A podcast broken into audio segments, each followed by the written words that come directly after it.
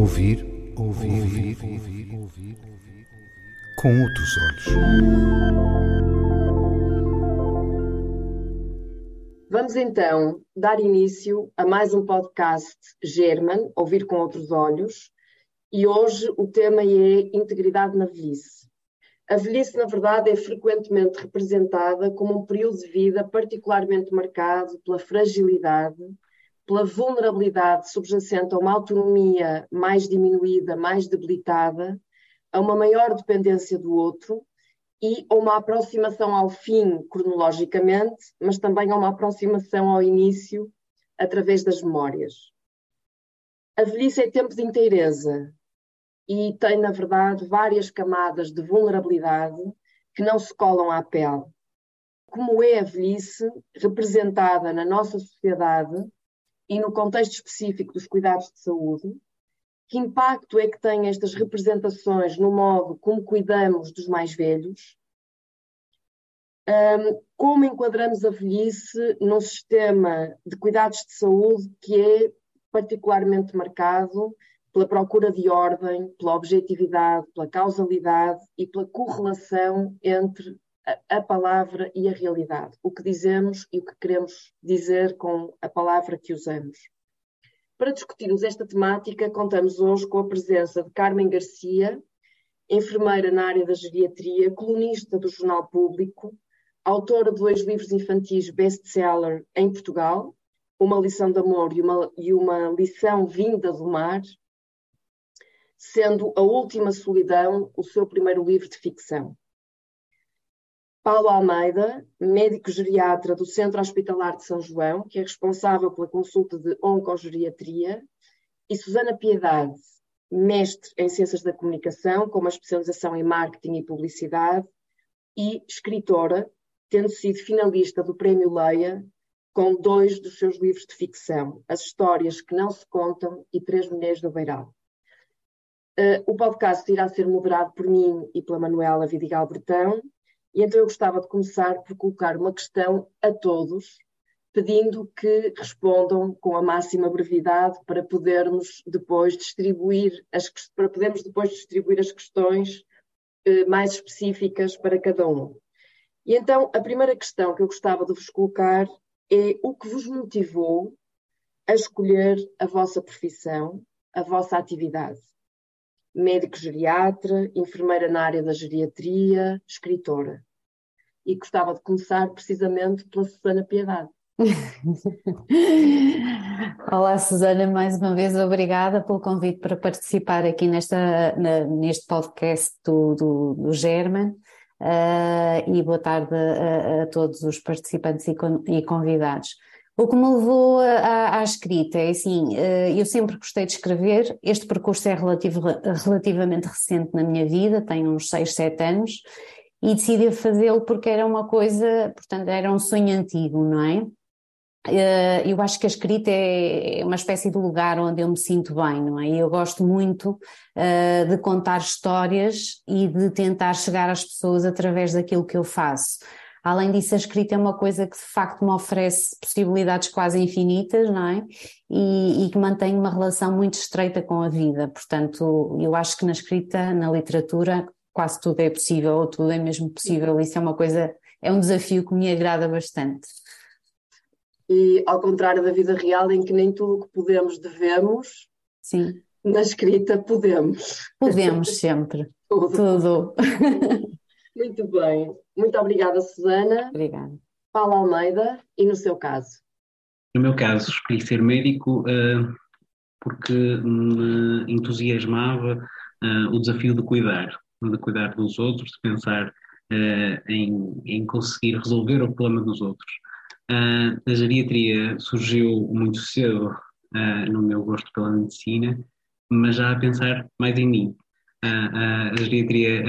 o desafio da complexidade é, é, é, talvez o que mais motiva.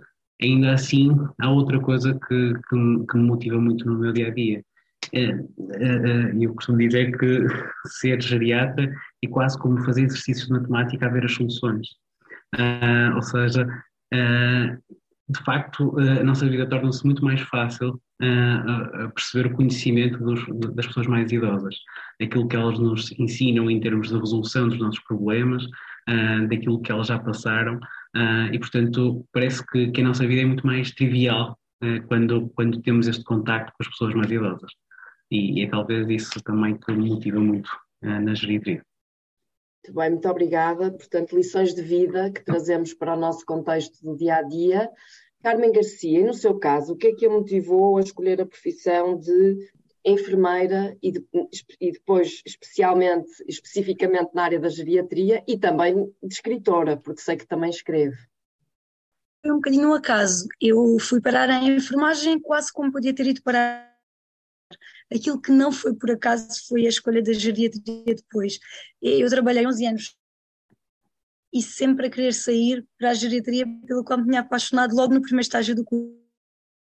E, e na altura em que eu saí, um, as pessoas diziam muito, perguntavam muito dos cuidados intensivos para se ir enfiar num lar. E, e parecia muito, eu não sei se me estão a ouvir, estão? Estamos, estamos. Pronto, e diziam muito isso, mas quem é que sabe os cuidados intensivos para ir para um lar? Quase como se a enfermagem fosse uma enfermagem de segunda categoria, não, não consigo explicar muito melhor do que isto. E eu dizia sempre a mesma coisa, quem gosta?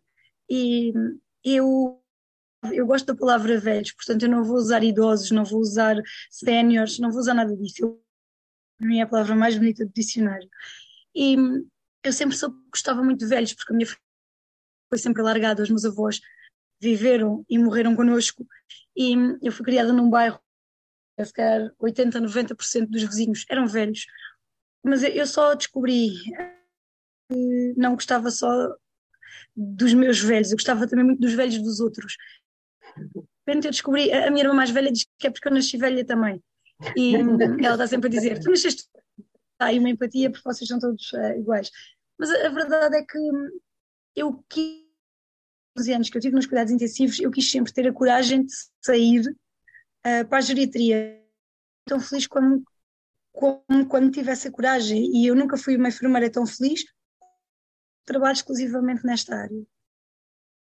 Muito bem. Então, uh, Paulo Almeida referiu a importância dos velhos como fonte de sabedoria e de conhecimentos para para a nossa vida. E, e, a, e a Carmen trouxe-nos esta visão bonita de quem nasce velha, ou seja, de quem nasce com o olhar atento à essência da nossa existência, que na verdade é aquilo que nós alcançamos quando chegamos à idade mais velha. Um, e, portanto, muito obrigada por esta, por esta partilha. O título que nós demos este podcast é Integridade na velhice e não vulnerabilidade, fragilidade, aproximação da morte, etc. E esta integridade diz respeito a esta inteireza, não é? É esta união entre o que é a, nosso, a nossa dimensão física, espiritual, mental, cognitiva. Uh, se eu vos perguntasse a que é que associam, mas queria mesmo que pensassem só numa imagem ou numa situação e não propriamente numa descrição de um cenário. Se eu vos perguntasse a que é que associam a palavra integridade no contexto da vossa uh, da vossa vida pessoal, profissional. Uh, será que teriam assim alguma imagem que gostariam de partilhar com, connosco uh, sobre o que é isto, o que é que vos, que ideias é que vos convocam estes conceitos de integridade e de vulnerabilidade? Susana, integridade. Alguma imagem que a integridade convoque? Eu acho que no meu caso, por exemplo, na escrita, integridade eu posso associar mais, digamos, a um, assim, a um, a um contexto de, de, de, ser genuína naquilo que faço, uh, de me rever no trabalho que faço, uh, nesse sentido, ou seja, honestidade. De estar, uh, sim, e de estar plena naquilo que faço, não é? de, de um, de, de, começar um trabalho e de o fazer e de acabar, uh, isto independentemente do resto e das pessoas virem a, gostar mais ou menos, mas dizer não, isto é meu, isto faz parte de mim, isto é uma parte de mim que eu vou, vou levar às pessoas e, e revejo-me nisto, neste sentido mais de plenitude, de, de, de ser genuína, genuína, autêntica e, e fiel àquilo em que eu sou e acredito. Acho que acho que mais nesse sentido. Sim, da autenticidade, exatamente, comigo e própria. Não é? Vulnerabilidade uh, naquilo que eu faço, eu associo um bocadinho, se calhar, àquela, àquela noção, ao ato de entrega que eu acho que a escrita implica, porque eu acho que é uma coisa que implica, de facto, se, se o vamos fazer com, com dedicação, e acho que ninguém o consegue fazer sem uma enorme dedicação, Uh, eu acho que, que, nós de facto nos tornamos mais vulneráveis, porque nos entregamos, não é? Porque nos despojamos de tudo, uhum. porque nos tornamos muito mais permeáveis a tudo, ao que nos rodeia, por exemplo. Eu acho que escrever também nos torna assim um bocadinho mais atentos ao mundo, não é? Escrever e ler também, não é? Está provado que isso aumenta a empatia, a empatia das pessoas. Uh, mas ao fazermos isso também, uh, eu acho que também acabamos por nos expor um bocadinho, uh, tanto depois da obra estar acabada, como no próprio processo de criação, não é? Porque nós eu não consigo escrever se não entrar dentro da história, não é? É como ver um filme e estarmos a dizer... Nós já iremos ah, lá, já iremos a essa parte. Ah, pronto, pronto. Já iremos. eu não sabia, não sabia. Muito bem, integridade, interesse, autenticidade e vulnerabilidade, exposição da nossa interioridade. Sim. E alguma potencialidade para o sofrimento. Sim. Com e perante, não é? Exatamente. Com os personagens e perante os outros que nos leem. Exatamente. e com os nossos próprios sentimentos, depois que advém de tudo isso, não é? Porque nós temos que lidar com o que está dentro da história e connosco ao mesmo tempo. Pois, exatamente. Há ali uma certa dualidade. Dualidade. um, Paulo, integridade e vulnerabilidade, assim muito brevemente, enquanto médico e enquanto pessoa que é médico, que é médico neste caso, uh, a que é que associa, que imagens ou que situações é que, é que associa a vulnerabilidade e a integridade? Vulnerabilidade, hum, logo que fez a pergunta, uh, veio à cabeça uma imagem muito, muito específica, que é uh, o, a pessoa, o doente, deitado na cama, muitas vezes parcialmente despido, despenteado, um, com um catéter, com uma sonda nasogástrica, um, um, um, dispositivo médico. Um, e essa é, é, talvez a imagem mais forte uh, da vulnerabilidade que nós uh, assistimos todos os dias, não só física como também psicológica. Mas depois liga, ligamos logo à integridade, não é? Quando uh, abordamos aquela pessoa e aquela pessoa questiona porque é que vai fazer um, um, um determinado tipo de exame, um determinado tipo de tratamento, e, e, nós aí percebemos que afinal aquela pessoa tão vulnerável ainda é ainda tem sua integridade e tem a, a, capacidade de questionar, de, de, de, perguntar o que é que vai acontecer, porque é que vai acontecer e também tem vontade e que tem capacidade para decidir e para, para, para questionar isso. Uh, e, portanto, as imagens são assim quase fluídas uma, uma na outra. Dava ah. agora a palavra à Carmen. A verdade é que, em relação a estas palavras, eu, eu não consigo separar um, ou dissociar o conceito de vulnerabilidade do conceito de dependência quando eu imagino, e vai um bocadinho ao encontro daquilo que disse o Dr. Paulo, não é? Eh, eu sempre que penso em alguém vulnerável, penso em alguém dependente, que precisa de ajuda nas coisas mais básicas, nas tarefas, eh, nas atividades de vida mais comuns. E, e, no oposto disto, se calhar vejo a, a, vulnerabilidade e a integridade como duas coisas opostas, porque para mim integridade, lembro-me sempre, nem sei se esta palavra existe, mas, mas a inteireza, um, a pessoa que, que, que, não está, uh, uma pessoa que é toda ela, que está toda inteira, que, que tem, uh, que é vista dessa forma, que nós olhamos para ela na sua totalidade.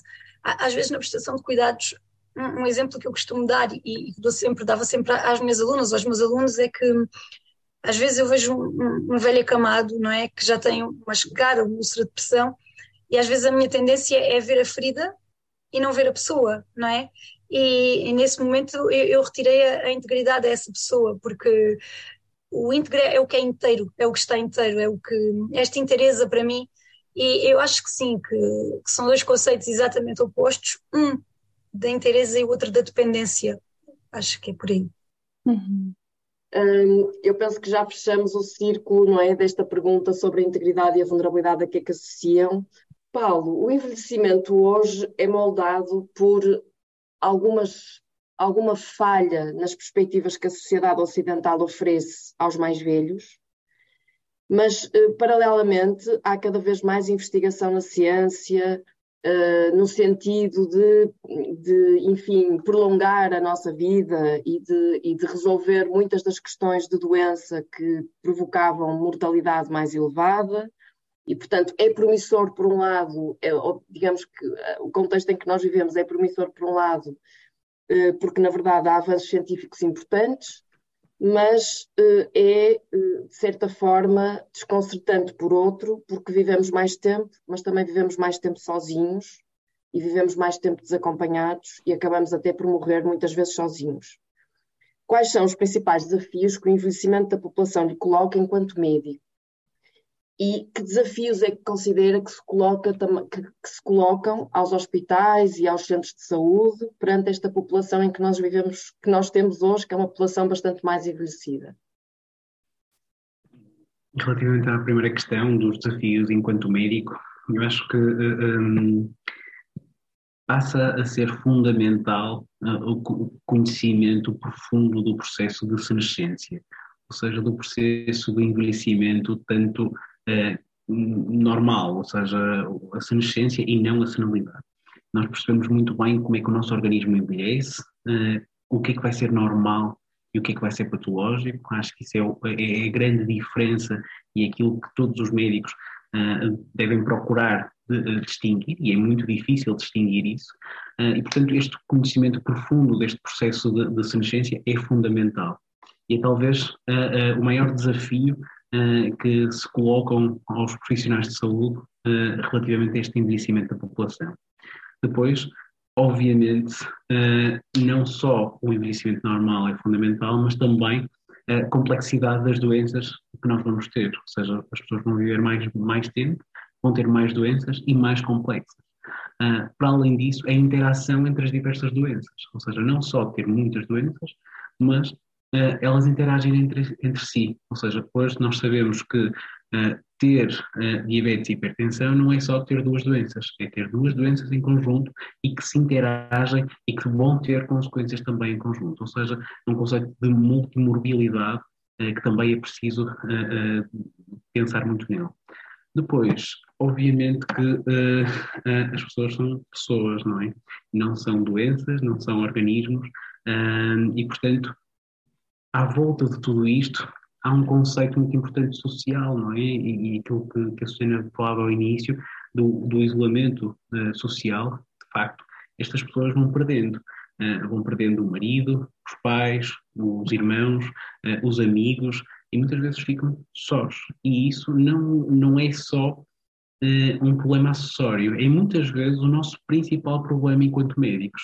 O isolamento social que interfere no tratamento, no seguimento, no prognóstico. Nós hoje sabemos que o, o, o, o isolamento social tem, tem repercussões uh, uh, graves no seguimento dos doentes, no prognóstico uh, das suas doenças. E, portanto, eu, eu, eu, diria que é talvez este o maior desafio do, do envelhecimento, ou seja, conhecermos não só o envelhecimento fisiológico, mas também percebermos como é que as doenças vão interagir entre si e como é que o indivíduo se vai inserir na sociedade. Uma sociedade que muitas vezes uh, ainda tem o preconceito e a discriminação uh, da idade uh, e que complica muitas vezes também este tratamento. Muito bem, muito obrigada. Manuela, passo-te a palavra agora. Uhum. Um, eu, eu agora iria eh, colocar uma questão à Carmen, mas primeiro gostava de introduzir aqui uma pequena transcrição do, do seu último livro, A Última Solidão, em que diz o seguinte: Tinha 19 anos a primeira vez que entrei num lar, era aluna de enfermagem e as estruturas residenciais para pessoas idosas, nome técnico dos lares, era um conceito que só conhecia das aulas teóricas. Mais à frente, a Carmen descreve o problema é que mal passei a porta, percebi que acabara de entrar numa espécie de universo paralelo, nos antípodas de tudo o que a professora de enfermagem comunitária debitara durante longas semanas de aulas. Eu sabia tudo sobre os lares ideais, não sabia nada sobre os reais. No seguimento desta pergunta, Carmen, nós colocamos o seguinte: que, que desafios específicos existem quando estamos a, a cuidar das pessoas mais velhas? E o que é que é importante ter em consideração nesse cuidado? Um, eu, eu ouvia muita coisa nas aulas, não é? Como toda a gente, e, ouvia muito, um, muitas teorias. A minha professora falava, por exemplo, muito em, em atividades, em, em, estimulação cognitiva, em cuidados individualizados. E de repente, a primeira vez que eu entro num lar, vejo uma sala gigantesca, não é? Uma espécie de uma sala de convívio, mas onde o convívio era realmente muito escasso com pessoas dispostas assim ao redor da sala, várias televisões ligadas numa berraria ensurdecedora e de repente na minha cabeça não há qualquer, não havia naquele lar onde eu entrei, que também foi provavelmente um dos piores, mas não havia, eu não não havia ali nenhuma espécie de, de estimulação cognitiva, não estava a existir nenhuma atividade e aquilo de repente eu tenho assim aquela, aquele flash de ok, eu acabei de entrar numa câmara da morte, estas pessoas que estão aqui estão sentadas 24 horas por dia, não estou 24 porque depois vão se deitar, mas estão sentadas 10 horas por dia, ou 8 horas por dia, ou o que seja, ou olharem umas para as outras, sem acontecer mais nada, sendo que o pico, o momento de auge da vida deles é a hora do preço certo, à espera do almoço, do lanche e do jantar, e é isto. Eles estão aqui à espera.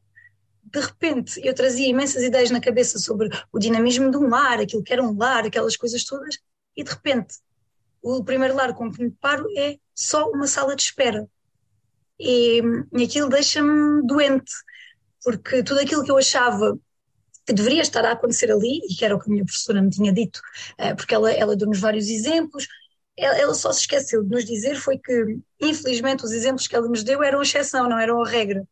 Então eu estou à espera de encontrar uma coisa, e, e como eu já disse, é esta noção de, de, sala de espera, como se Portanto, já vivemos, as pessoas, estas pessoas já viveram a vida delas, uh, já não são úteis para a sociedade, ou já não lhes encontramos utilidade, e agora depositámos-las aqui enquanto elas esperam que a morte chegue.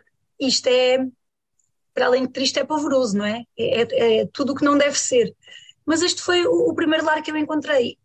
E, e, eu perguntei à minha orientadora se só a mim é que aquilo me parecia errado. E a resposta que levei foi: Ah, isto depois habituas-te. E eu só pensei, mas eu não me quero habituar, eu não me quero habituar a um depósito, porque eu nunca achei, ou seja, eu nunca tinha entrado no lar, como eu disse há pouco, os meus avós viveram sempre connosco, portanto eu nunca os visitei no lar, eu não conheci o lar, eu entro no lar a primeira vez como aluna de enfermagem. E, e, eu tive a certeza que eu não me queria habituar àquilo, não, aquele conceito de, de, depósito não, não fazia sentido na minha cabeça.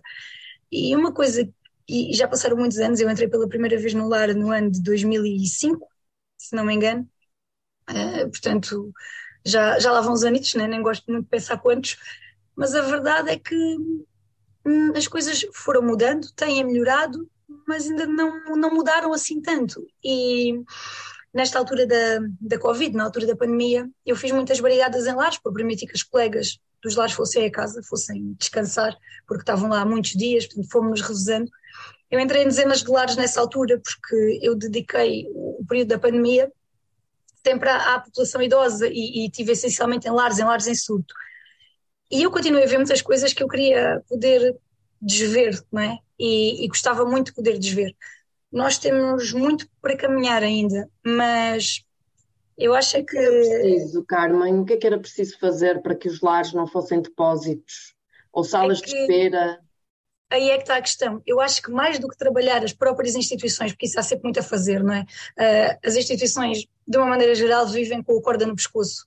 Uh, a verba não chega. A gente explica que hoje em dia já não se usa com aqueles colchões anti-escada, com aquelas são alternada com aqueles ativos que já estão desaconselhados, porque têm que ter pelo menos 11 milímetros de altura e os nossos têm 7, e portanto aquilo não serve, e que já temos outros modelos de colchões, mas muito melhores, mas que custam não sei quanto, ou, ou eu peço uma almofada, uma almofada anti-escaras, das almofadas que nós sabemos que fazem sentido agora e aparecem-me com uma sogra, que é aquela coisa tipo um donut, e dizem, mas é o que há, e a gente sabe que aquilo, eu digo, mas isto é bom é para as hemorroidas ou para o pós-parto, isto não é bom para prevenir úlcera de pressão nenhuma, mas é o que o dinheiro chega e é o que já temos, nós sabemos que isto existe, estes constrangimentos financeiros e tudo isso, mas se eu tivesse que começar por mudar alguma coisa, começava por educar a população, começava por ir ao pé das crianças, ao pé dos jovens, porque enquanto a sociedade não mudar a forma como olha para os velhos, não podemos esperar que os lares sejam muito melhores do que isto.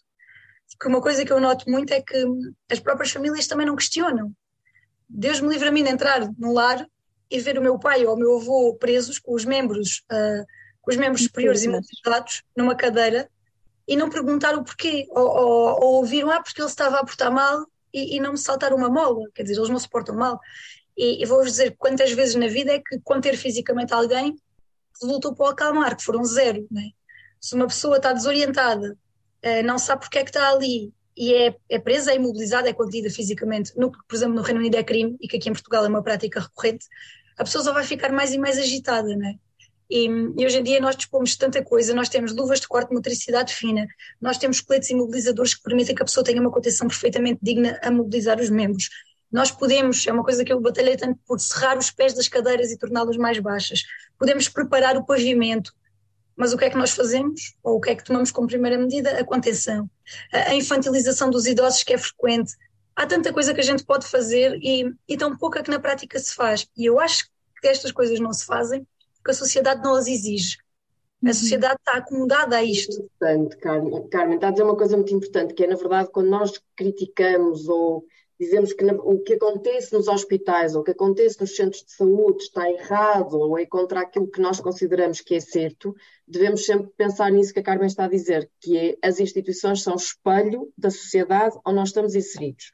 E não são diferentes, nem melhores nem piores, a única, a única diferença é que há aqui uma responsabilidade acrescida de quem assume que vai cuidar do outro e que vai cuidar de acordo com conhecimentos científicos, com os meios tecnológicos, mas acima de tudo com a capacidade de olhar e ver a pessoa. E aí há uma responsabilidade acrescida. Mas, na verdade, muitas das coisas que nós criticamos nos hospitais e nos centros de saúde são reflexo do que nós fazemos na sociedade. E o que a Carmen está a dizer é a mais pura verdade. Concordo inteiramente com essa, com essa perspectiva. Uhum. Um, é, é esta ideia de espelho. Uh, aquelas instituições são o espelho do que nós somos cá fora. É, basta olharmos, se calhar, é, obviamente, eu não conheço, eu nunca tive numa instituição onde existissem maus tratos, maus tratos no sentido de maus tratos físicos ou, ou maus tratos. E, e, a maioria das coisas que eu vi fazer de forma errada, inclusive onde eu trabalho, são feitas por falta de formação. Porque quem está nos lares, é difícil contratar pessoas para trabalhar no lar, hoje em dia. Uh, é difícil encontrar pessoas que queiram estar ali e que queiram fazer aquele trabalho. Eh, eu tive o caso agora de uma pessoa que entrou às nove da manhã e às onze despediu-se a dizer que aquilo não era para ela. Portanto, eu acredito que as pessoas que estão e que ficam é porque gostam daquilo que estou a fazer. O que falta muitas vezes é, é formação e, e as pessoas acabam por, mesmo as pessoas, as cuidadoras mais formais, as nossas assistentes, né, acabam por por ser um espelho daquilo que nós todos somos. Claro, claro. E, e é essa questão, e é por isso que eu acho que os lares mudam quando a sociedade também mudar. Claro, e por isso claro. nós temos que investir na educação e a começar pelos mais pequenos. Esta ideia de ter crianças de um lado e velhos do outro é, é uma ideia de, é terrível. É, é uma ideia de miséria. Há duas coisas que nós sabemos e eu vou-me já calar. A primeira é que o contacto com crianças é, é um fator protetor uh, da demência no idoso. E uma que nós também sabemos é que o estudo que saiu, às vezes sai aqueles estudos que são muito engraçados, mas não são muito robustos. Este até, este até é um estudo bastante que nos diz que crianças que convivem por largos períodos com, com velhos, com idosos, têm a menor probabilidade de desenvolver depressões durante a adolescência e, e na idade jovem adulta. Portanto, estas relações são relações onde toda a gente ganha. Ganham crianças e ganham velhos. Mas nós, enquanto sociedade, tendemos a afastá-los, a, separá-los. Um, e eu acho que os lares são só isto, são o espelho daquilo que todos nós somos. E por isso é pela sociedade que temos de começar se educarmos a sociedade, a mudança nos lares acontece. E já me calei. Muito obrigada, Carmen. E neste seguimento daquilo que a Carmen falou, da, da questão, por exemplo, do, do, do, contacto entre as crianças e os idosos, serem um, ter aqui um fator protetor no, no desenvolvimento até da própria demência, eu perguntava ao Paulo que fatores contribuem para o aumento das demências, sabendo que uh, a OMS estima que em 2050 o número de demências vem a triplicar em todo o mundo. Um, e o modo como nós cuidamos dos mais velhos, isso a Carmen também já, já falou um bocadinho, mas gostaria de ouvir também a perspectiva do Paulo enquanto médico. O modo como cuidamos dos mais velhos pode ser um fator protetor da deterioração cognitiva? Antes de mais, uh, concordo em absoluto com aquilo que a Carmen uh, referiu. E, de facto, há aqui várias coisas que contribuem para o aumento das demências nomeadamente uh, coisas, uh, fatores biológicos, nomeadamente as doenças que, que os próprios idosos têm, um, mas também a medicação que os idosos fazem. Nós sabemos que vários medicamentos que nós prescrevemos estão associados a uma deterioração cognitiva. São medicamentos, muitas vezes, com indicação muito restrita e que muitas vezes se, se, se, se perde uh, no, ao longo do tempo e que os doentes continuam a fazer esse tipo de medicamentos, um, mas uh, uh, que têm esses efeitos nefastos, nomeadamente a deterioração cognitiva. Portanto, comorbilidades e uh, polimedicação estão de facto associadas ao aumento de, de, das demências na população mais idosa. Depois, o isolamento social. O isolamento social que é devido à reforma, à viuvez, ao ninho vazio, é, é, é, é, um, é um dos principais fatores deste aumento das demências. Nós sabemos que principalmente por uma, por uma questão da reserva cognitiva, os idosos menos estimulados, que têm menos atividade mental, que têm menos aprendizagem, interação social, têm menos reserva eh, cognitiva, mas também por uma questão vascular, ou seja, os idosos que interagem, uh, que têm mais atividade física, que têm menos, que têm menos uh, risco cardiovascular, também vão ter menos a, probabilidade da demência. E depois também por uma questão de stress. As pessoas que, que conversam, que interagem, que uh, comunicam umas com as outras têm menos stress, têm um humor menos deprimido e, portanto, também têm menos risco de demência. Uh, e, portanto, nós uh, temos todos estes fatores, mas a forma como cuidamos dos idosos é fundamental. Não só porque a forma como cuidamos reflete os fatores que podem promover esta deterioração cognitiva, uh, como também pode promover o isolamento uh, social do próprio idoso, não é? e, portanto, de facto, nós temos uma, uma, nós, enquanto sociedade, mas também enquanto profissionais de saúde, temos alguma culpabilização nesta, nesta, neste aumento exponencial das demências, sem, sem dúvida. Muito obrigada. Hum, na verdade, essa questão da polimedicalização da polimedicalização e dos, enfim, dos, das pessoas mais velhas polimedicadas e da dificuldade em desprescrever uhum. medicamentos que já não são necessários ou que estão a mais, às vezes até há uhum. pessoas mais velhas que chegam às urgências dos hospitais Uh, e percebe-se que estão a tomar exatamente o mesmo medicamento, mas com nomes diferentes, embalagens uhum. diferentes, porque não, não, não, não, não gerem bem a sua, a sua situação, uh, a sua condição de saúde. Um, como é que isto poderia. Tem alguma sugestão de como é que nós poderíamos melhorar significativamente esta situação que é tão grave e que muitas vezes leva a AVCs, leva à deterioração cognitiva desnecessária, enfim? A polimedicação é um conceito uh, muito lato. A polimedicação não, é, eh, não, não, não traz consigo apenas o número de fármacos, mas também como os fármacos são, são, são feitos e qual é a posologia do, dos fármacos. E isso é um, é um problema educacional, um, tanto dos médicos, como dos familiares, como dos próprios doentes. Um, é muito mais simples no mundo informatizado fazermos copy-paste da última lista de medicação um, e, portanto, não vamos confirmar. Um, também é muito mais simples o doente dizer ah, na última consulta já me tinha perguntado isso, portanto é só ir lá copiar. Portanto, este, este esforço tem que ser dos dois. Uh, uh, eu uh, faço questão sempre uh, tanto transmitir às pessoas mais jovens que trabalham comigo, como eu próprio, uh, uh, fazê-lo exaustivamente em todas as consultas, E quando eu digo exaustivamente, é mesmo exaustivamente. Eu quero saber qual é o medicamento, qual é a marca do medicamento, qual é a dosagem do medicamento e qual é a posologia. Se é um, se é dois, e não é de manhã, é o pequeno almoço, a meio da manhã ou antes do almoço. Isso tudo faz sentido e tudo faz lógica. E nunca, nunca, aquilo que está prescrito corresponde àquilo que está a ser feito. Nunca. Uh, há sempre, sempre, sempre uma pequena alteração. Ou é o meio que é o 1, ou é o 1 que é o meio, uh, ou é o 20 que afinal é 40. Uh, isto é, é, é, de facto assustador, não é? Porque nós estamos continuamente, diariamente, a fazer os medicamentos errados à hora errada, e, e, aqui a culpa é, como, como disse no início, dos dois um médico não sabe, eh, eh, muitas vezes não, tem, não tem capacidade ou não, não, não, tem, eh, não tem tempo para confirmar, passa mal a mensagem ou passa de forma um bocadinho. De facto, para nós é, é mais intuitivo. Este comprimido é básico, é assim, não é?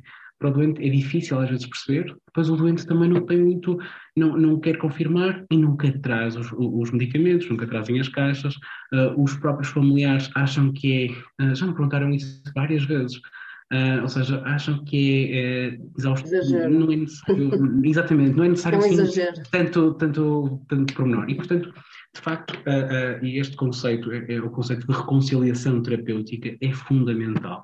Um, e este, este conceito de reconciliação terapêutica começa no momento em que é prescrito uh, até ao momento que é desprescrito, que deve ser feito.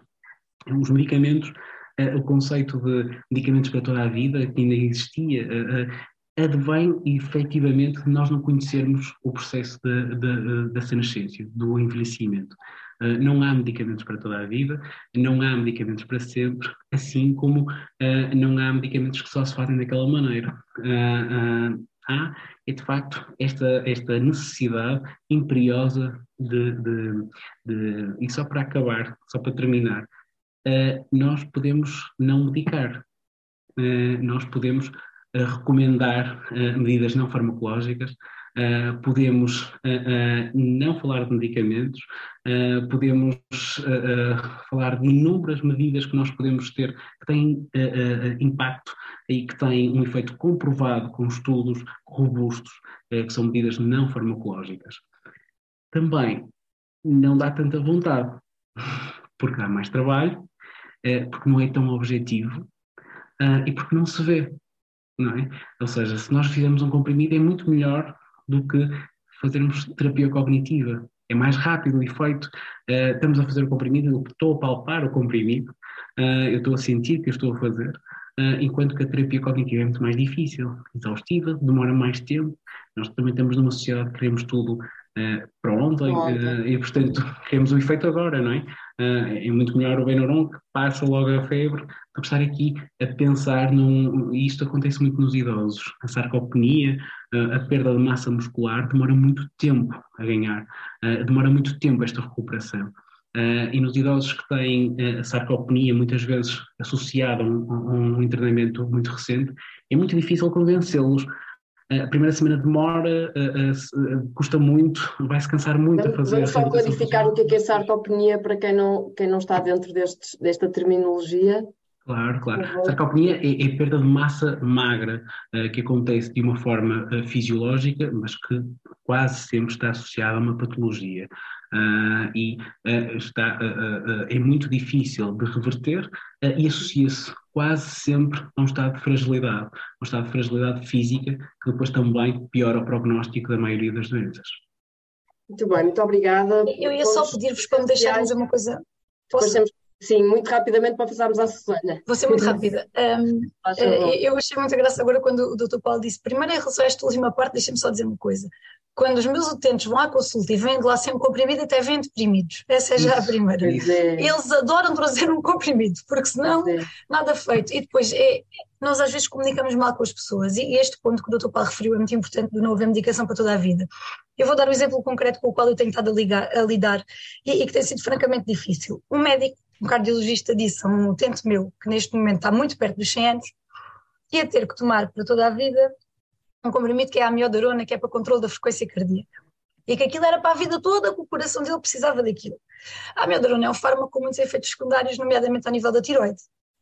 Então o que é que eu tenho agora? Tenho um senhor com uma tiroide completamente desfeita, que já não tem indicação nenhuma para parar aquele medicamento, nós retirámos-lhe com a indicação de outro cardiologista que ele foi, porque entretanto o outro cardiologista infelizmente faleceu, e descobrimos que ele andava a tomar a mesma às escondidas. Porquê? Porque aquele cardiologista que ele confiava muito tinha dito que aquilo era para a vida toda. Portanto, nós estamos ali com um problema e às vezes quando nós dizemos estas coisas, as pessoas confiam as pessoas mais velhas confiam muito nos médicos, uh, as pessoas, os mais novos já vão questionando, mas os mais velhos, a palavra do médico muitas vezes ainda se nota, isso é a palavra de Deus. E se o médico diz que aquilo é para tomar para sempre, aquilo é para tomar para sempre. Não vê agora estas enfermeiras miúdas dizer que ele já não precisa e que está a estragar a tiroide. Mas uh, se me permite, se me permite isso, é, isso é um aspecto fundamental, que é a forma, a assertividade com que nós recomendamos isso aos doentes. Uh, isso faz toda a diferença em termos de adesão terapêutica, a assertividade e a empatia. Uh, se eu uh, acho que esse caso é, é, um caso paradigmático daquilo que eu estou a dizer. Um, só a noção que esse doente confiava nesse médico e que esse médico e esse medicamento correu bem, ele viveu até aos 100 anos, não é por causa desse medicamento, com certeza, mas é, é, é associado a isso. Um, e eu tenho que, tenho que lutar contra esse conceito. E, portanto, se calhar seria uma opção a torná-lo, a começar a tomar metade durante uma semana, vermos qual é a possibilidade, pelo menos ganhar a confiança uh, uh, do doente durante algum tempo, um, porque, uh, e principalmente para, eu confio, confesso-vos, já que estou-me a sentir tão à vontade com vocês, confesso-vos aqui que o facto de também sermos mais novos uh, e termos uma cara um bocadinho mais jovem é uma forma muito difícil de lidarmos com isso. Estamos a lidar, primeiro, com um cardiologista, um cardiologista mais velho uh, que receitou aquele medicamento. E, portanto, uh, eu estou a lutar contra aquela imagem. eu sei que aquilo está errado e muitas vezes eu continuo aquele fármaco durante aquele tempo e vou pondo sempre a nota no plano tenho que tirar aquele fármaco, uh, vou tentar tirar mais um bocadinho.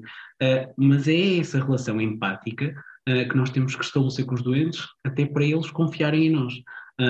e isso é muito difícil ganhar, às vezes demoramos muito tempo, mas é fundamental e é um dos aspectos mais importantes na desprescrição farmacológica e na reconciliação terapêutica. É essa confiança que os doentes vão estabelecer connosco. Muito obrigada, muito obrigada, Paulo, muito obrigada, Carmen. Uh, uh, diria, resumindo aquilo que acabaram de dizer de uma forma, enfim, uh, como resumo que é, tem, tem pouco de, de, de, conteúdo, do conteúdo total que aqui partilharam, mas no fundo aquilo que nós precisamos é, por um lado, de formar, ou seja, de promover a literacia das pessoas em geral na área da saúde, por outro lado, promover a literacia relacional dos profissionais de saúde na sua capacidade de comunicação. Eu estava aqui a pensar que a Carmen disse um, que uma das, uh, ou não sei se foi, penso que foi o Paulo, que referiu que às vezes não há tempo uh, para colocar todas as questões, foi o Paulo, que às vezes não há tempo para colocar todas as questões, mas talvez uma única questão aberta servisse para clarificar muitas destas situações de incumprimento ou de tomada errada do medicamento ou da dose errada ou enfim, eh, talvez faça falta mais perguntas abertas nas consultas, talvez faça falta que o sistema também crie mais tempo para, para os próprios médicos um, ehm, conversarem com os, com os, doentes e para, e para os profissionais de saúde em geral, para os, para os enfermeiros, etc. E, e, na verdade, também promover a literacia junto da população, eu acho que isso é, é, é fundamental. Susana, há pouco a Carmen trouxe-nos esta visão para dentro dos lares uh, e fez-me lembrar os seus livros, não só uh, Três Mulheres no Beiral, como também uh, as histórias que não se contam, não que fosse especificamente a questão do, do lar, que não era retratada aí, mas o que nós, o que nós na verdade vemos com outros olhos quando entramos num contexto específico uh, e o habitamos, não é? Quando habitamos aquele espaço e, e, e, podemos, na verdade, ter acesso ao que é invisível, ao que não se conta, ao, àquilo de que ninguém fala e por aí fora. Em Três Mulheres no Beiral, um, a certa altura, eu vou só ler aqui uma citação desse livro. Uh, em, entramos na casa de uma personagem, que é a Carlota, que está quase comatosa, indiferente aos apelos da vida. Entramos e vamos esbarrar numa figura maléfica uh, de violência, que representa violência, que é a figura da, da, da, da, da mulher, da rapariga que toma conta dela quando a rapariga lhe encostou a colher aos lábios, de ar ameaçador, Carlota já se enchia de vômitos, mas engoliu a sopa, que lhe escorreu pelos vincos do queixo, até se juntar às nódoas do guardanapo. Badalhoca. Esta escadaria é manhosa. Tu mal endireitas as canelas e não é preciso muito para rolares por ali abaixo. Susana, a literatura pode, na verdade, ser um laboratório de experiência em pensamento. Eventualmente, eu nunca entrei num dos lares descritos pela Carmen, eventualmente, uh, eventualmente não. Uh, de certeza que nunca entrei num dos lares descritos pela Carmen, porque também não tenho os meus mais velhos em lares, e também nunca testemunhei esta cena em particular aqui descrita pela Susana.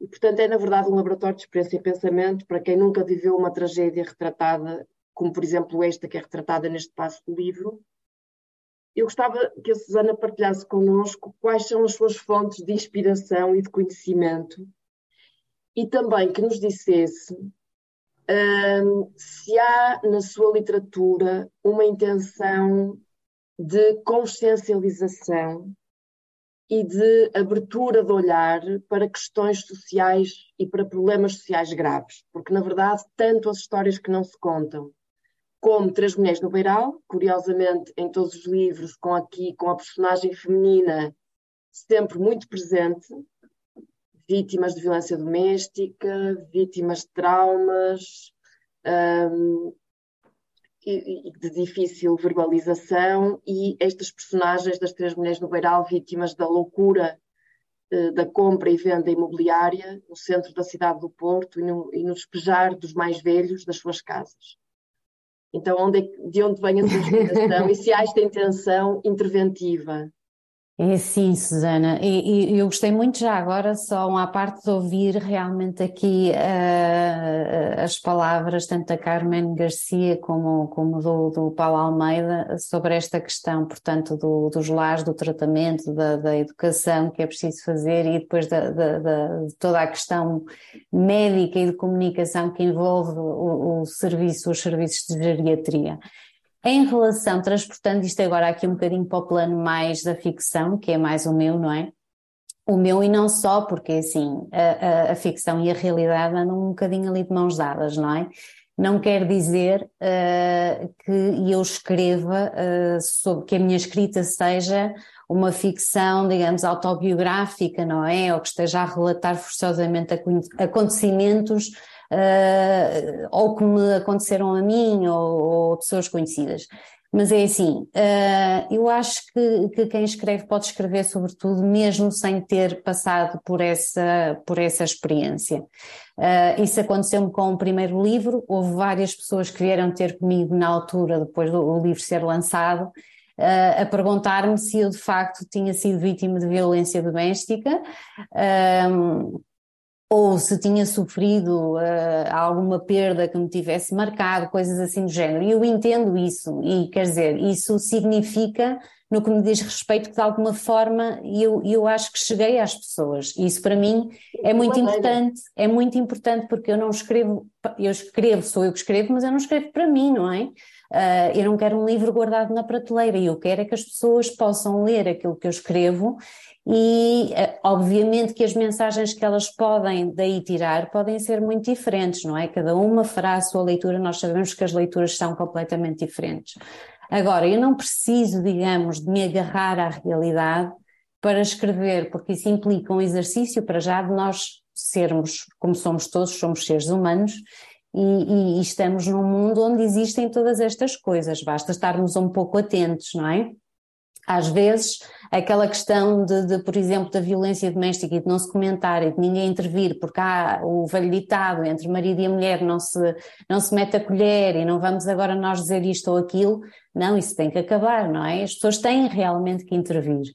Uh, e nós estamos conscientes de que isso existe. Podemos não ter um vizinho, vizinhos, não é? Onde isso se passe, felizmente, mas vemos isso nas notícias todos os dias, não precisamos forçosamente de, de passar uh, por isso ou ter uma amiga ou alguém que passe por isso para uh, tentar perceber. Claro que, obviamente, eu não vou dizer fiz bastante pesquisa para tentar perceber também como é que funciona, digamos, tanto o perfil da vítima, para mim era muito importante desmistificar a ideia de que a vítima é culpada. Há muito essa noção, não é? A vítima, o próprio agressor é que torna a vítima culpada. O culpado culpabiliza a vítima, não é? Porque, ah, não, não sou eu, Uh, és tu, porque tu fizeste isto e aquilo e aquilo outro, portanto, e a vítima, coitada, em vez de, de, de, de assumir realmente, de, de, se assumir como vítima, ainda passa a ser culpabilizada uh, não só pelo agressor, muitas vezes pela própria sociedade. E eu queria desmistificar um bocadinho também essa ideia, perceber, porque confesso que no início havia muitas questões que eu me colocava, porque estamos a falar de, um, de uma de uma sociedade, digamos, mais moderna, em que existem uma série de, de, de, recursos e em que as pessoas, eh, isto não tem só a ver com o nível de escolaridade, não é? Mas são, por norma, mais formadas, têm mais acesso à informação, muito mais do que há uns anos.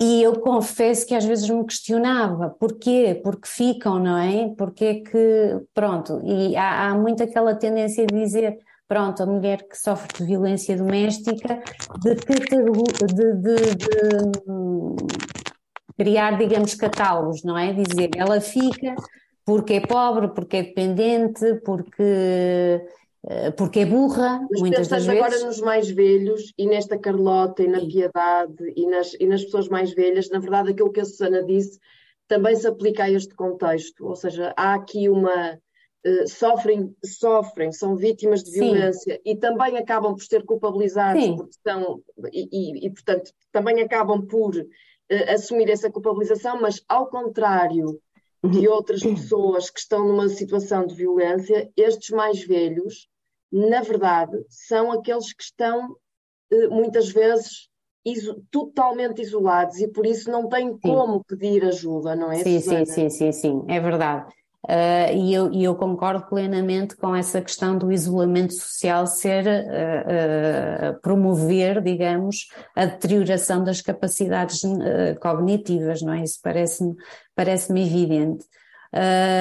em relação a, a, aos idosos, eu tive, pronto, se calhar um pouco mais de perto algumas experiências, tive avós, não é? tive que passar também por algumas experiências menos positivas, Uh, consigo perceber um pouco as palavras da, da Carmen em algum sentido, porque também vi coisas que gostei, coisas que, que gostaria de nunca ter visto. Uh, o que eu acho é que, no que diz respeito à literatura, nós, uh, obviamente, que nos tentamos sempre ancorar naquilo que conhecemos ou, ou, ou de que queremos falar mais de perto, não é?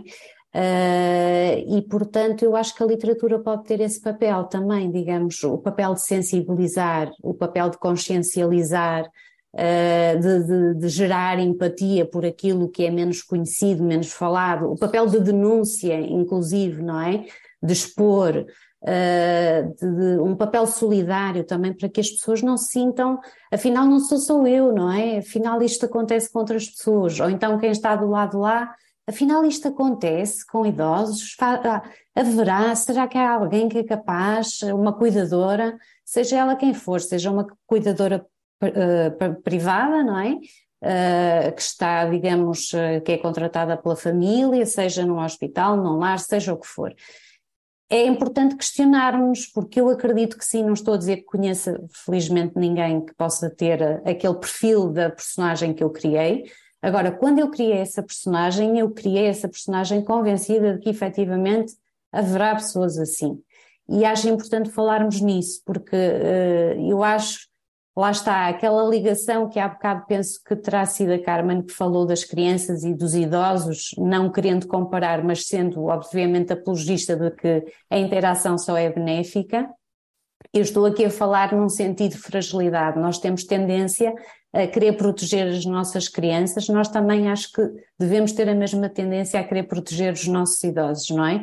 Ah, quando isso não é visível, eu acho que de facto também podemos alertar se o faço de uma forma, se eu acho, eh, uma vez perguntaram-me se eu era, se eu me considerava uma defensora de causas, que acho que era um bocadinho por aí que, que a Susana também queria ir, não é? Eu era bem defensora, falo... estava bem a ver a Susana como defensora de causas, mas pois. como, como, como, na verdade, alguém que é capaz, através da literatura e da boa literatura, eh, fazer-nos mergulhar dentro de cenários como o lar de que a Carmen Garcia descrevia há pouco, em que não há, na verdade, a intenção desta cuidadora, porque esta cuidadora do livro da Susana uh, tem a intenção, na verdade, de fazer mal, de causar dano. Exatamente. À, à Carlota. À de cuidadora não tem nada.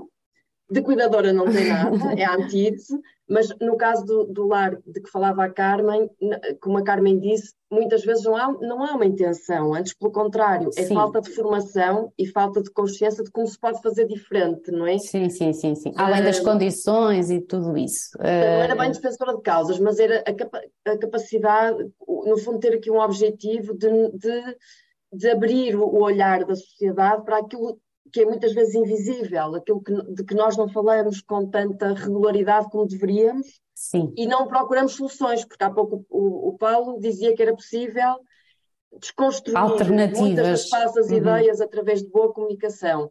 A Carmen deu esta ideia maravilhosa e que uma vez um médico também referiu, não exatamente assim, mas de uma forma semelhante, que é, na verdade, promover mais o convívio entre as crianças e os mais velhos. Sim, sim e, por exemplo, as casas grandes no Porto, falando agora da nossa cidade, onde nós estamos situados, uh, a Carmen não, a Carmen é, é, de Lisboa, não é, Carmen? Ou não? Évora. De... Évora. Évora. Évora, que maravilha, pronto. De Évora. Mas, eh, enfim, uh, a ideia que o médico lançou foi que, uh, em vez de se promover tanto turismo e tanto, e tanto sim, sim. turismo local e etc., promover, na verdade, a manutenção de casas grandes, a preservação de casas grandes em que num piso vivessem os mais novos e no outro piso vivessem os mais velhos e que esta, esta, esta comunicação intergeracional se continuasse a, a fazer. Sim, Portanto, sim, é nesse sentido, Susana, de nos levar para esse contexto. E nesse sentido é uma, uma, uma literatura interventiva Sim, nesse sentido, sim, é mais do que propriamente as causas em si, digamos, porque uh, eu acho que é uma coisa que está inerente a, a, a mim, porque assim, enquanto, eh, enquanto escritora, eu tenho tendência, não é nada, digamos, que eu decida propriamente, ah, agora vou escrever sobre isto, ou, quer dizer, é aquilo que naquele momento há uma série de temas, obviamente, que eu gostaria de falar, não é? Eu estou, quando começo com a, a, pensar numa ideia para um livro, já estou a pensar em mil outras possibilidades, porque há tanta coisa de que se pode falar. E eu gosto de falar de coisas também que eu acho que são relevantes, que possam de facto dizer alguma, que tenham algum conteúdo, além da história em si. Há perfeitamente, a, a, a literatura pode perfeitamente ser meramente lúdica, não é? E, e não ter essa função. Eu particularmente gosto muito de tocar temas que me tocam a mim, não é? Não é uma coisa uh, consciente, não faço uma lista, não é? Mas de facto, às vezes é o um momento, naquela altura em que me surgiu a ideia, por exemplo, para, para, para as três mulheres no Beiral, foi numa altura em que estávamos ali num boom uh, da especulação imobiliária aqui no Porto, com cenas completamente inacreditáveis, com depoimentos reais completamente inacreditáveis, situações que são verdadeiros uh, crimes, não é? Cometidos contra pessoas, ainda por cima que eu, lá está, são pessoas uh, com menos defesas, menos capacidades de, de, de se defender. E isso sim, escrever, escrever sobre o que me toca, escrever se puder realmente fazer, as, fazer algo mexer, não é? Uh, fazer das minhas personagens uh, um pouco o que são, se calhar, essas pessoas na vida real, não é? Algumas dessas pessoas, porque estas personagens do livro podiam perfeitamente enquadrar-se em muitas das pessoas que, que moram na, na Baixa. Ouvi muitas dessas pessoas, vi, vi reportagens, passei eh, sei lá quantas vezes intencion, intencionalmente na Baixa para tentar perceber o ambiente, as pessoas, como é que as coisas, de uma forma mais próxima, não é? Com esse objetivo mesmo. Como é que as pessoas são? Cheguei a falar com algumas, com algumas pessoas que tinham efetivamente recebido propostas uh, para saírem, digamos, da, das suas residências ou, do, ou das lojas onde trabalhavam. Portanto, e isso tudo pareceu-me, mexeu muito comigo, em primeiro lugar. E eu, se calhar, tenho tendência a falar e a escrever sobre as coisas que, de alguma forma, uh, mexem comigo, não é? E acho que, nesse sentido, é bom se eu conseguir, uh, não digo fazer um retrato fiel da realidade, mas conseguir através da minha escrita, porque ela nunca é um retrato fiel, ela é uma criação, não é? Que depois tem uma ligação uh, muitas vezes muito, muito direta com, com, a, com a realidade. E, e, penso que é bom se as pessoas, por exemplo, por, por exemplo ao lerem um livro, tiverem, tiverem uma, uma noção muito mais uh, realista uh, de que aquilo acontece, efetivamente, até porque eu tive reações de pessoas que me diziam, e pessoas do Porto, não estamos a falar, até porque isto acontece, no, aconteceu muito no Porto, acontece nos grandes centros urbanos, Lisboa, e acontece noutros países também. Pronto. Uh, e, e, tive pessoas, inclusive do Porto, a dizer: eu não fazia ideia que isto acontecia. Ainda bem que falou no assunto, porque de facto a gente, a gente às vezes ouve falar ou na televisão, ou uma notícia, ou isto ou aquilo, e não tem a noção de que, de, de, de, que de facto estas pessoas uh, uh, muitas vezes passam. E isso pareceu-me importante, não é? Mesmo que seja de uma forma ficcionada, acho que lá está, tem uma ligação com a realidade, e se isto de facto tiver algum impacto sobre as pessoas e de alguma forma ajudar, eu não vou dizer mudar, porque mudar às vezes está um pouco acima de nós, acho que se vão dando passos.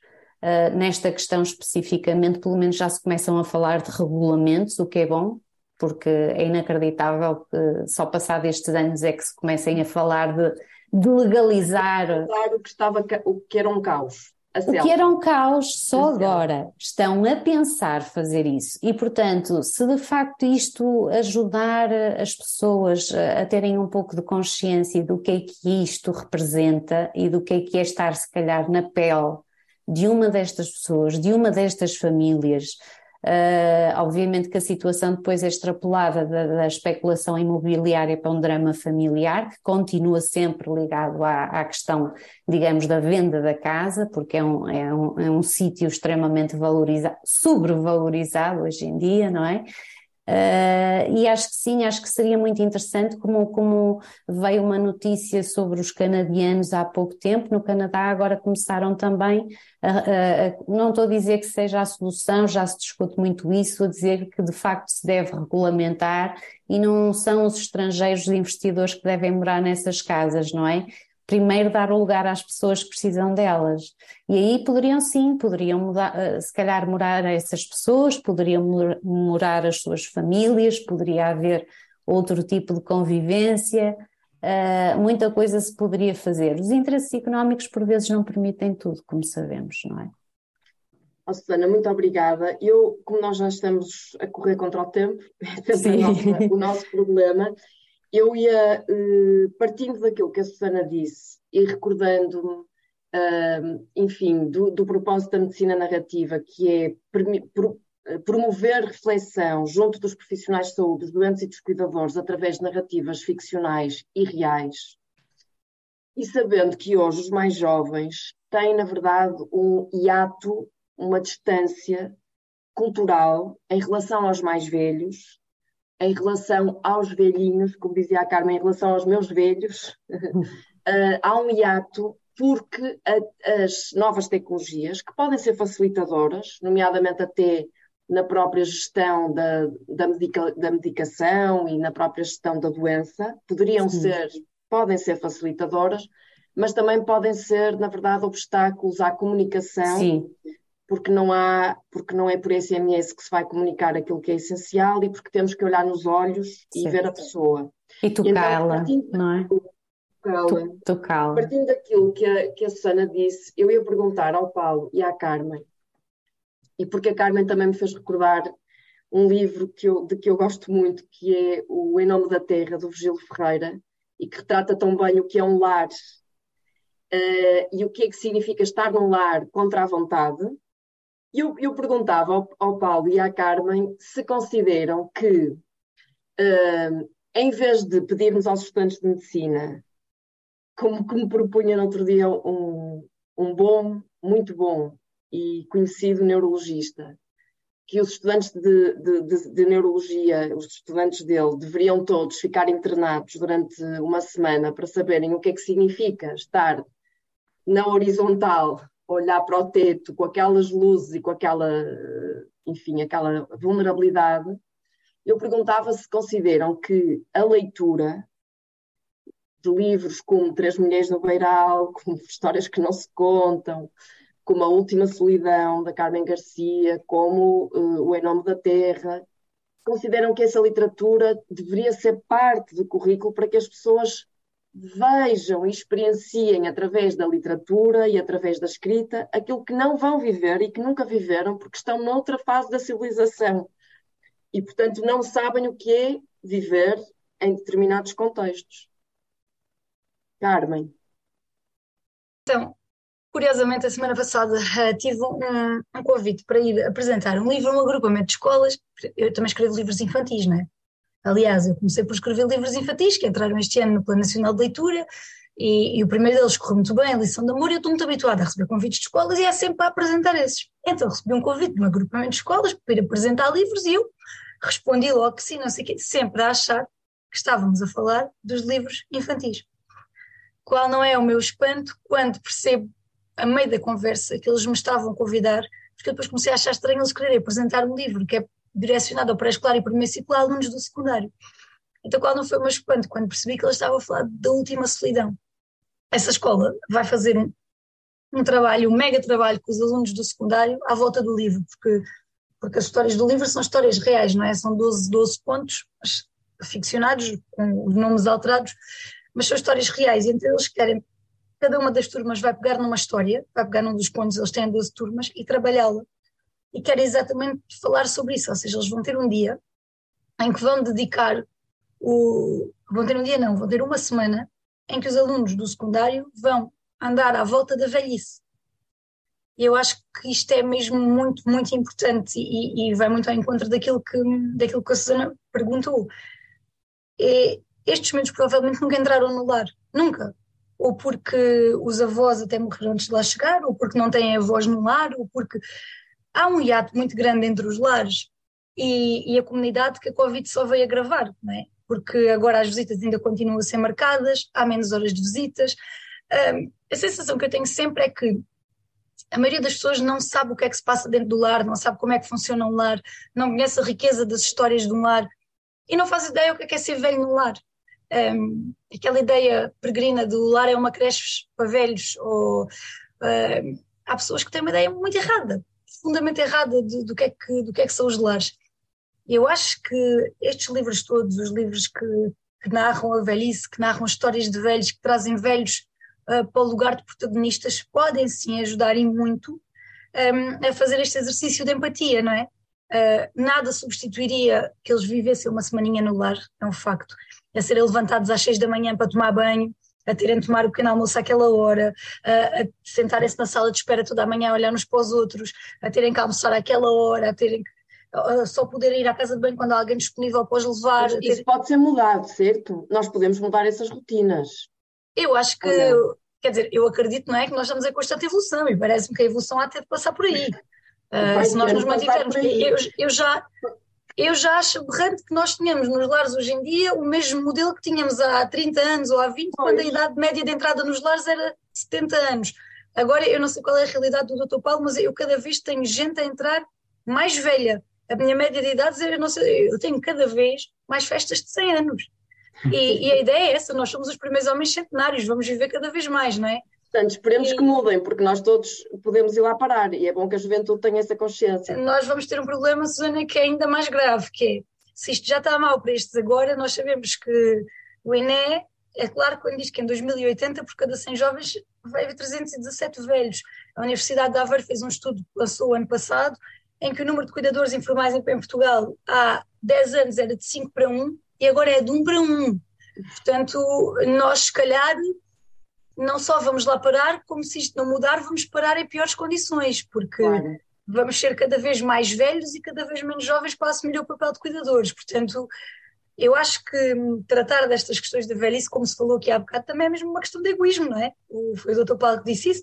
Eu, quando trato da velhice, eu também estou a tratar da minha. A minha avó, que era analfabeta, sem boa cama fizeres, então, não deitarás. Exatamente. Então, de usarmos os livros para, para como mote e como ponto de partida para uma reflexão em conjunto sobre Exato. o que, é que significa respeitar o humano da humanitude, o humano da humanidade na, na, quando somos mais velhos. Uh, Paula Almeida, e no seu caso, acha que a literatura pode ser uma boa janela para aquilo que na verdade é difícil às vezes de demonstrar junto de quem está tão longe através de, e que tem novas tecnologias à disposição? A, a literatura, eu acho hum, uh, basilar na nossa formação como médicos, como pessoas, acho que isso é indiscutível. Claro. Não, não, vamos uh, entrar nesse tipo de discussão. Como médicos, eu acho que é uh, fundamental. Um, primeiro, porque nos aproxima do plano emocional, que muitas vezes nós fugimos uh, e nos centramos muito uh, uh, na doença, mesmo para nos protegermos, não é?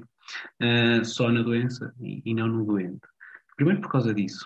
Depois porque nos permite, a quem felizmente ainda não teve que passar por nenhuma, nenhuma estadia num hospital, ou pessoal ou de algum, de, algum familiar, porque eu acho que essas pessoas que infelizmente terão que passar por essa por esse internamento, ou de um, de um familiar muito próximo, ou, ou mesmo do próprio, são obrigadas a aproximarem-se rapidamente uh, uh, daquele velhinho ou daquele idoso que nós tratamos. Ou seja, nós percebemos perfeitamente logo o que é que aconteceu ali. Ou seja, essa, essa experiência pessoal. Mas felizmente não, não é assim tão comum uh, e, portanto, a literatura ajuda-nos a perceber exatamente porque nós lemos com a nossa voz.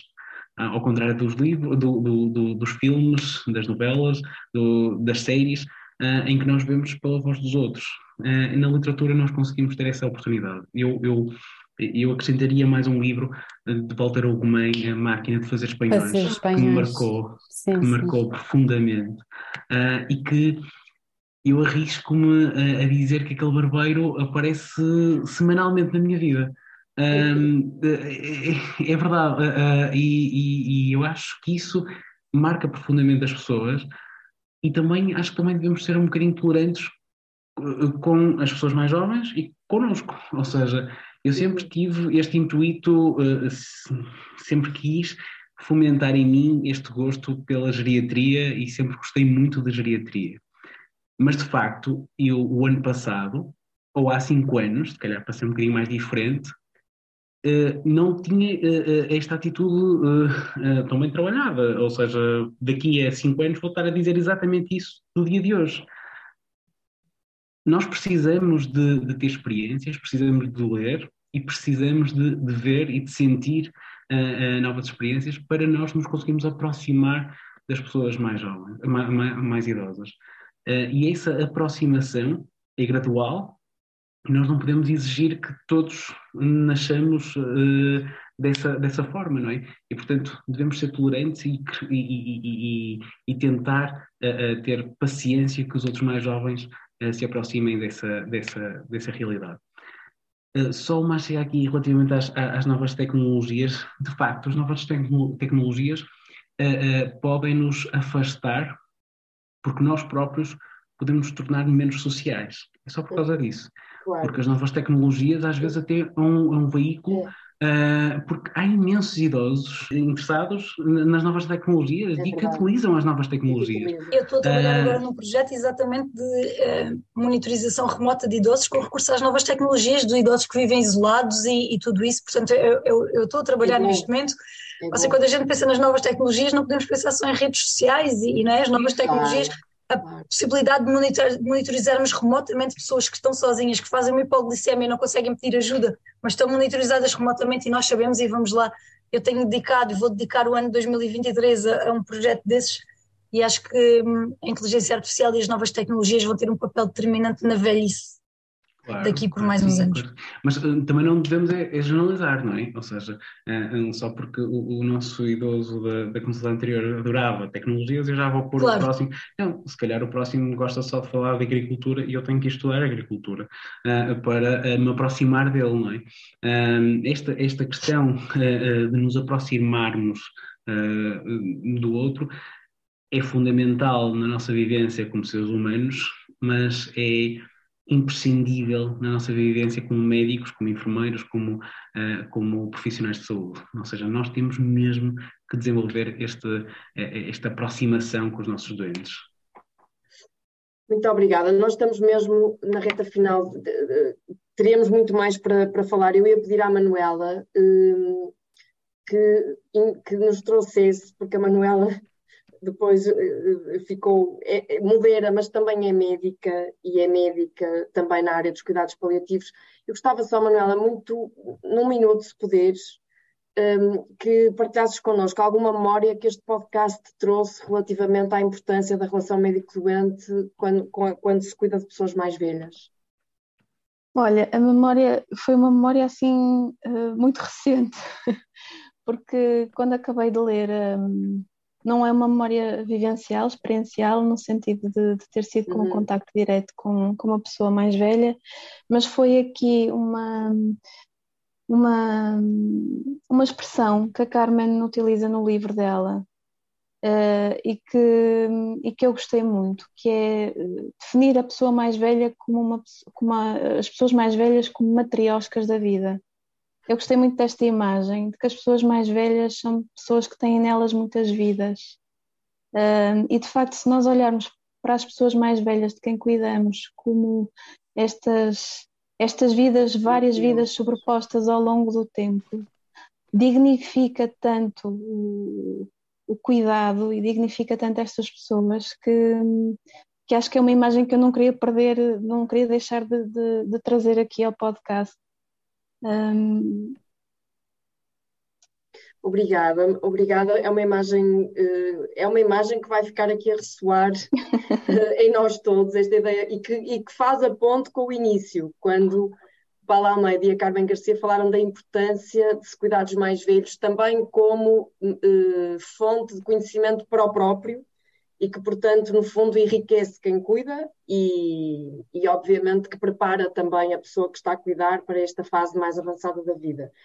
Nós vamos fechar, e eu gostava só de terminar com uma citação do livro Três Mulheres no Beiral, da Susana Piedade, porque me parece que nos traz algo que é fundamental, que é a importância do lugar onde as pessoas são cuidadas e por quem são cuidadas, e de como eh, o desterro, ou seja, o levar as pessoas à força para um lar contra a sua vontade, ou porque na verdade não há outras alternativas na sociedade, pode ser fatal em termos de continuação, na, em termos de encontrar um sentido para a vida. E no texto Três Mulheres no Beiral, a propósito de uma das personagens, agora já não é a Carlota, vítima de violência, mas é Piedade, uh, lê-se o seguinte: começara por acaso como se pensasse em voz alta. Acontecia a tanta gente, mas depois tornara-se um refúgio. Tratava a casa como uma companheira de longa data. Piedade sabia bem que a casa era feita de pedra, tijolo e ferro. Mas algumas coisas ganham alma de tanto as pessoas se afeiçoarem a elas. Fica aqui o, o digamos que, o desafio de nós tornarmos eh, de nós levarmos a hospitalidade para lugares como o hospital, cuja palavra nasce precisamente do conceito de hospitalidade, levarmos a hospitalidade para lares e, levar, e sermos hospitalidade nas casas onde cuidamos dos mais velhos. E, portanto, penso que tanto uh, a literatura e, e, a, e, a, escrita da Carmen Garcia como a literatura da Susana Piedade deveriam ser obrigatórias e outros autores que também foram aqui invocados, e poderíamos também aqui trazer a, a misericórdia da Lídia Jorge, uh, o livro Misericórdia da Lídia Jorge, deveriam, na verdade, ser parte intrínseca da formação e da reflexão dos profissionais de saúde que cuidam do humano uh, e, portanto, que cuidamos todos nós. Muito obrigada a todos. Não sei se alguém quer uh, deixar mais alguma mensagem antes de desligarmos, assim, uma mensagem breve, porque temos mesmo de o fazer. Se quiserem ainda dizer mais alguma coisa, tenho aqui um, um segundo para cada. Não? Ficamos por aqui. Queria só agradecer o convite e, e, e agradecer-vos pelo tema escolhido. Uh, não quero mais falarmos da, velhice. Muito obrigada, Paulo. Susana? Concordo também, muito obrigada. Gostei muito de participar, acho que é um tema super pertinente e atual e, e, gostei muito de todas as intervenções, portanto, acho que só tivemos todos a ganhar com isso e espero que mais pessoas também, quando ouvirem o podcast. Por isso, muito obrigada. Muito obrigada, Susana. Carmen? Uh, obrigada, obrigada por isto. Nós temos de falar sobre a velhice uh, até porque amanhã os velhos vamos ser nós e, portanto, é, é, uma, é uma obrigação. Uh, é aquela história do, e termino com esta frase que a minha avó dizia muito: Filho, és pai serás, como fizeres assim encontrarás. Muito bem, Carmen, muito obrigada. Manuela, uh, despedimos aqui deste, deste podcast. No, no próximo mês teremos outro e, portanto, em breve vos iremos divulgar o, o tema para o próximo podcast e os oradores convidados que teremos. Muito obrigada a todos e até à próxima. Obrigada. Obrigada. Obrigada. obrigada.